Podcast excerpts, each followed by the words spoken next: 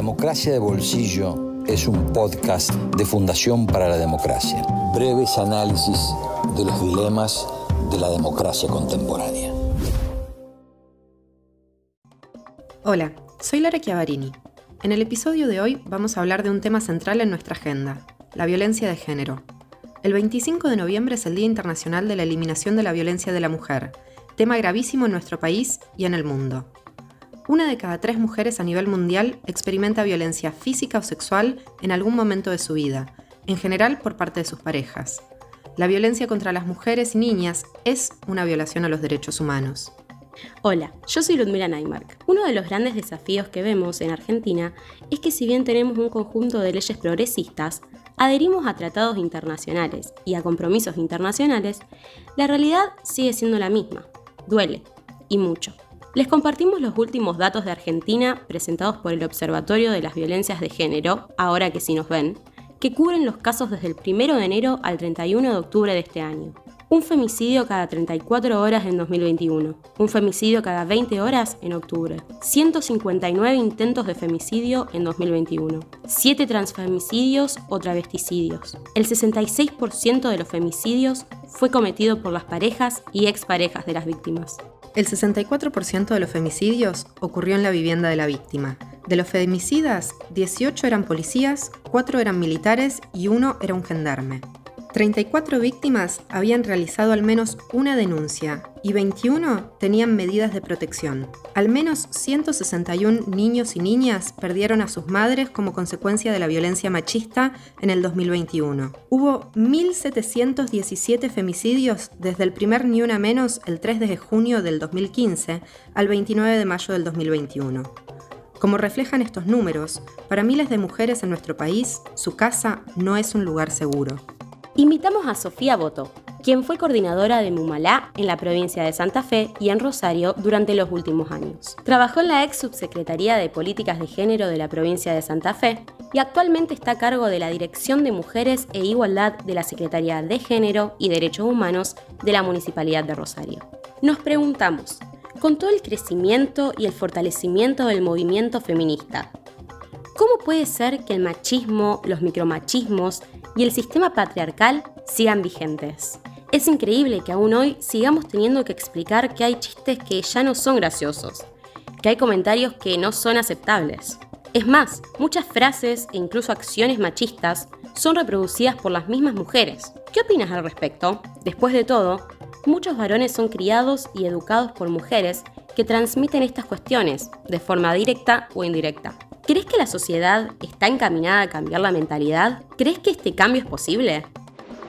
No hay dudas de que hoy hay un crecimiento evidente del movimiento feminista y un fortalecimiento también.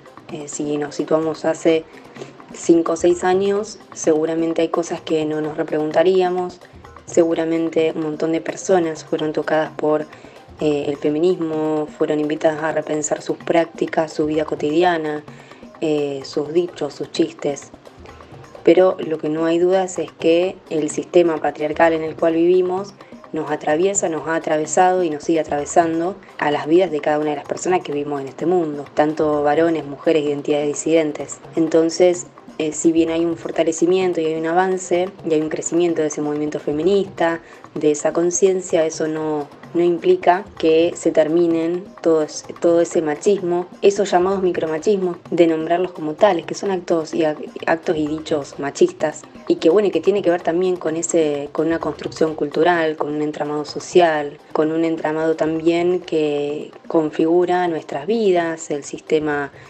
económico, político también en el que vivimos. Por eso es eh, también seguramente nos lleve muchos años desentramarlo eh, a partir de, las novedades y la mejor aplicación, por ejemplo, de políticas educativas eh, y de poder traer también algunos debates hacia en, en, nuestra sociedad, seguramente las nuevas generaciones sean quienes puedan dar por tierra y quienes puedan transformar mayormente la sociedad y puedan transformar también sus vidas y sus entornos. Por supuesto que creo que el cambio es posible, pero que nos va a llevar también bastante más tiempo. Si me sitúo, creo que estamos mucho mejor que en momentos anteriores, pero sin duda falta y, las responsabilidades por supuesto que las tenemos todos, varones, mujeres, identidades disidentes, quienes reproducimos ¿no? ese sistema patriarcal, ese sistema machista y que seguramente podemos estar eh, más o menos alcanzados por esa, por esa capacidad crítica con respecto a la sociedad en la que vivimos eh, y por eso digamos seguimos siendo reproductoras, reproductores de este sistema. Pero sí creo que, hemos avanzado y que seguramente eh, estas nuevas políticas, este avance en materia educativa y, las reflexiones a las que estamos invitando todos los días a nuestra sociedad, los nuevos debates, van a generar un cambio que en, en algunos años nos vamos a sorprender seguramente a cómo estamos hoy, por ejemplo. Sofi, ojalá mirando en retrospectiva en unos años nos sorprendamos a cómo estamos hoy. Ojalá podamos desarticular estas construcciones culturales y nuestras prácticas cotidianas que hacen que el sistema patriarcal prevalezca y lo sigamos reproduciendo, consciente o inconscientemente, porque lamentablemente hoy vivimos en una realidad donde casi todos los días en las noticias se habla de un femicidio, donde en las redes sociales aparecen fotos de mujeres desaparecidas, donde la violencia contra la mujer se da incluso desde su círculo más cercano, su familia y su pareja, y quiero retomar el tema de la familia, porque en general lamentablemente no se conoce ni se habla demasiado. Esta forma de relacionarse está naturalizada y conlleva el riesgo de que las mujeres niñas no se den cuenta justamente de que son víctimas de violencia de género. También pasan casos en donde la violencia por ahí no es tan extrema, en donde como no terminan internadas en un hospital, no reconocen la gravedad de lo que están viviendo o casos en los que la mujer o la niña tiene tanto miedo o vergüenza de decir lo que le pasa que calla y sufre en silencio. Desde tu experiencia, ¿cómo se puede ayudar a esas víctimas? ¿Qué consejos les darías a ellas y a sus familiares o círculo cercano?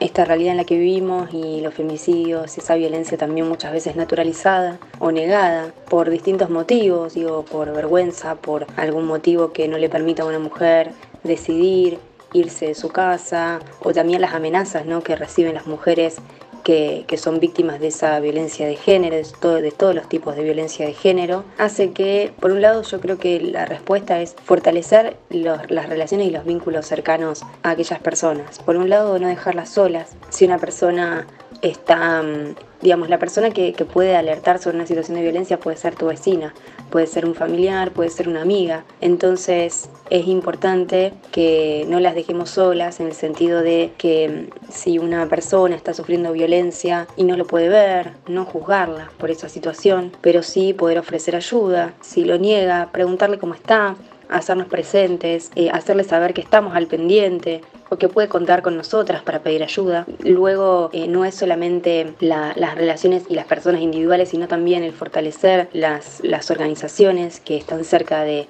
de aquellas mujeres que sufren situaciones de violencia que muchas veces son el primer contacto para luego dar con el Estado y bueno y por supuesto difundir todo el tiempo y saber que tanto a nivel país como a nivel local hay teléfonos, hay líneas de ayuda y de asistencia, de asesoramiento, eh, de acompañamiento ante situaciones de violencia de género y que están a disposición de cualquier persona, no solamente de quien está pasando esa situación, sino también de la persona que quiera asesorarse y saber cómo ayudar a otras personas. Eh, es muy importante que, bueno, que, tengamos en cuenta que difundamos todas esas, esas líneas telefónicas y esas líneas de ayuda y hacerles saber a las mujeres que estamos para ellas. Lo que decís es muy importante.